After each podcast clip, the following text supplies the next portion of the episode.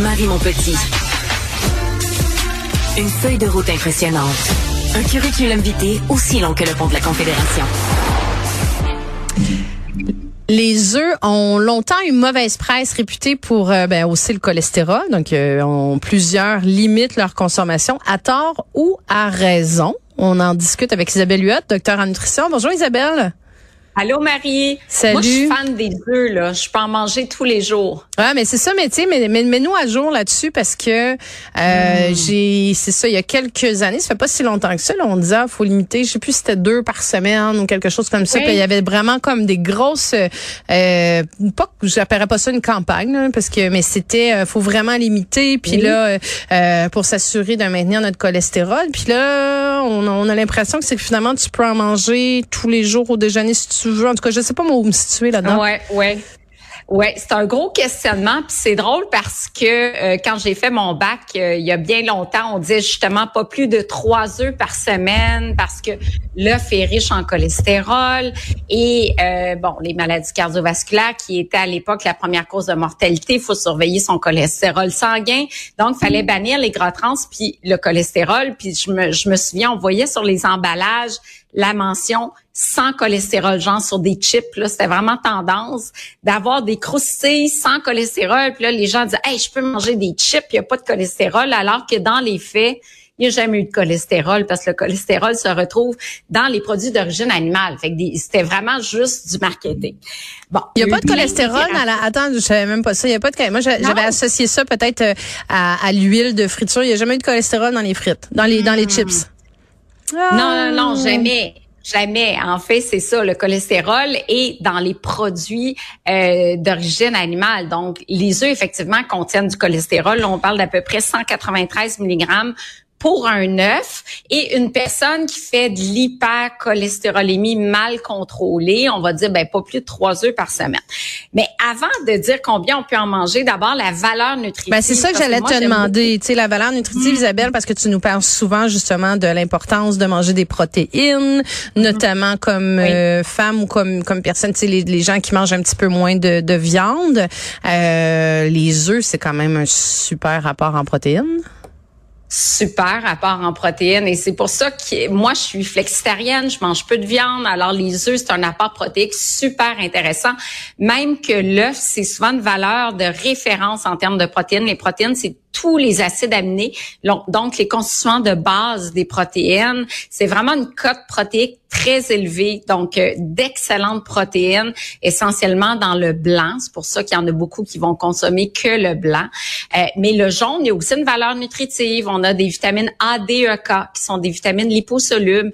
Euh, vitamine D, on l'a abordé récemment ensemble. Il y a très peu de sources alimentaires de vitamine D.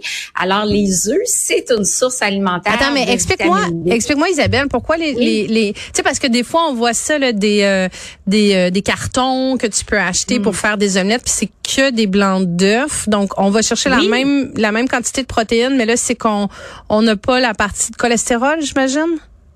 Exactement. Donc à ce moment-là, on peut euh, en consommer une grande quantité parce qu'on n'a pas le jaune. Et dans le jaune, mais on se prive de d'autres nutriments essentiels parce que dans le jaune, c'est là où on a les vitamines liposolubles ADOK et c'est aussi là où on a de la lutéine, zéaxanthine qui sont des pigments associés à la prévention de la cataracte, des dégénérescence maculaire. Donc l'œuf en entier a quand même une belle valeur nutritive, la vitamine B12 pour les personnes euh, semi-végétariens, vitamine B12, c'est essentiel également parce que la, vitamine B12 permet de prévenir l'anémie par déficience en vitamine B12.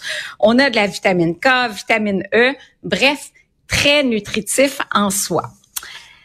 Mais là, combien? J'arrive dans ta question. Combien? Puis c'est drôle parce que je m'en venais à la chronique, puis j'ai dit, bon, on a eu plein d'études, là, entre autres chez les infirmières. On a suivi euh, des infirmières américaines, des milliers, là, de 83 000 infirmières qu'on a suivies pendant des années, plus de 10 ans.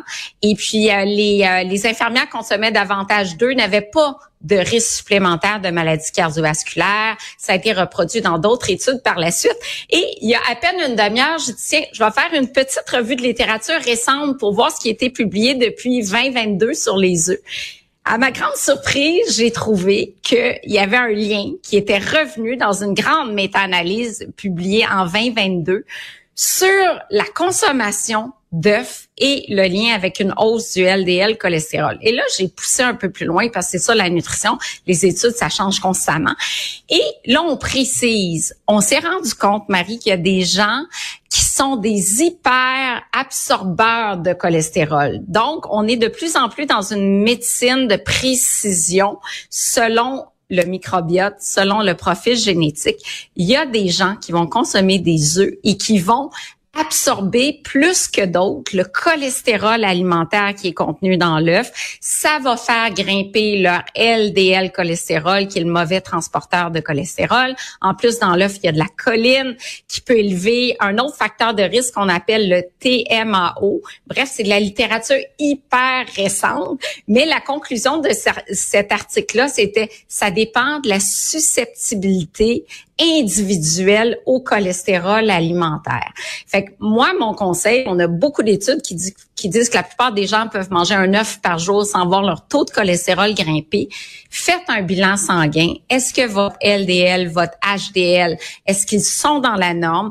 Quel est votre risque euh, par rapport aux autres euh, facteurs de risque des maladies cardiovasculaires, le tabagisme, la sédentarité, euh, etc. Et puis pour moi, je trouve que l'œuf peut très bien faire faire partie de par sa valeur nutritive et d'un régime équilibré. Mais c'est sûr que si on a une hypercholestérolémie difficile à contrôler, puis qu'on prend des statines, puis que notre cardiologue nous dit de faire attention, j'irais vers une recommandation individuelle de peut-être limiter à 3 à 5 œufs par semaine, là, selon la réponse qu'on a au cholestérol dans les aliments. Là. Bon, là, Isabelle, maintenant qu'on a réglé la question du nom, moi, ce que j'aimerais que tu, ce sur quoi j'aimerais que tu nous éclaires, là, c'est sais, quand tu vas acheter des œufs, là, donc là, tu as des poules en hmm. liberté, tu as des poules qui mangent du grain, tu as des poules qui mangent pas de grain, tu as des poules euh, avec des œufs biologiques, euh, écoute, t'en as qui sont... Il y a, de tout, là. Je, je, je des oméga 3. Des oméga 3, euh, des, des en cage, pas en cage, dehors, pas dehors, euh, en liberté, mais dans la ferme, en liberté, mais dehors.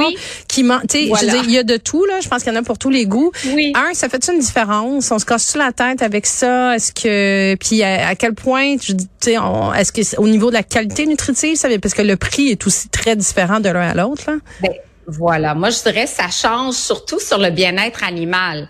Euh, des poules élevées en liberté à l'intérieur du poulailler, ils ont plus d'espace, c'est certain. Ça ne change en rien la valeur nutritive. Zéro là, aucune, aucune, aucune différence aucun impact sur la valeur nutritive, les poules élevées en liberté. Euh, ensuite, les poules, ben, les œufs biologiques. Donc, biologiques, là, ils ont accès à l'extérieur. Donc, encore des poules encore plus heureuses, elles peuvent se promener à l'extérieur. Et là, il y a plus de controverses sur les avantages de l'alimentation biologique. Donc, les poules biologiques ont accès à l'extérieur, mais ils vont avoir une, une moulée des graines qui sont biologiques, certifiées biologiques également. Souvent, on a davantage de luzerne. Souvent, elles vont pondre un petit peu des, des poules avec un petit peu plus d'oméga 3 c'est pas clair si les aliments bio sont meilleurs pour la santé parce que la plupart des, des études disent qu'il n'y a pas tant de différence. C'est sûr que c'est mieux pour l'environnement, euh, mais la différence n'est pas assez claire. Là, c'est vraiment pour l'environnement, c'est une question de choix. Là où ça fait une différence, c'est les œufs oméga 3. Donc, à ce moment-là, les œufs oméga 3 vont avoir dans leur moulée de la graine de lin. Et ça va faire en sorte qu'il y a davantage d'oméga 3 dans, dans les œufs. Pardon, et la teneur, on va parler pour deux œufs de 0,8 grammes d'oméga 3. Puis les besoins pour la femme en oméga 3 d'origine végétale, euh, c'est 1,1 gramme par jour. Fait que si on a deux œufs, on est tout de suite à 72% des besoins de la femme. Là, je parle en oméga 3 d'origine végétale. Donc, pour les oméga 3 d'origine marine, ça remplace pas le poisson. Il faut quand même manger du poisson, mais c'est un, contributeur parmi d'autres à notre apport en oméga 3. Fait quelqu'un qui mange pas de noix de Grenoble, qui prend pas de graines de lin, de graines de chia, ça peut être intéressant de prendre des œufs oméga 3, mais évidemment, c'est plus cher. Puis ce que j'aime dans les œufs, c'est le, le volet économique. C'est moins cher comme source de protéines de qualité, c'est accessible, c'est pour tous les budgets.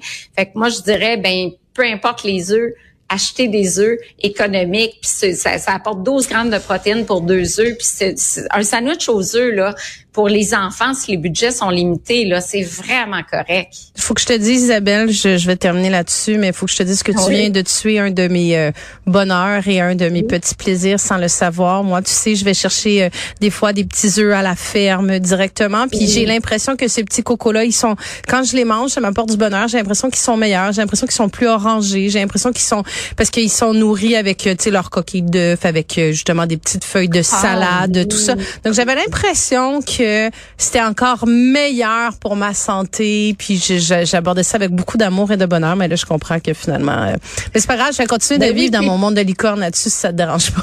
non, non, mais c'est plus santé parce que ça te fait du bien à la santé mentale. Donc, la santé, c'est physique et mental. Donc, assurément.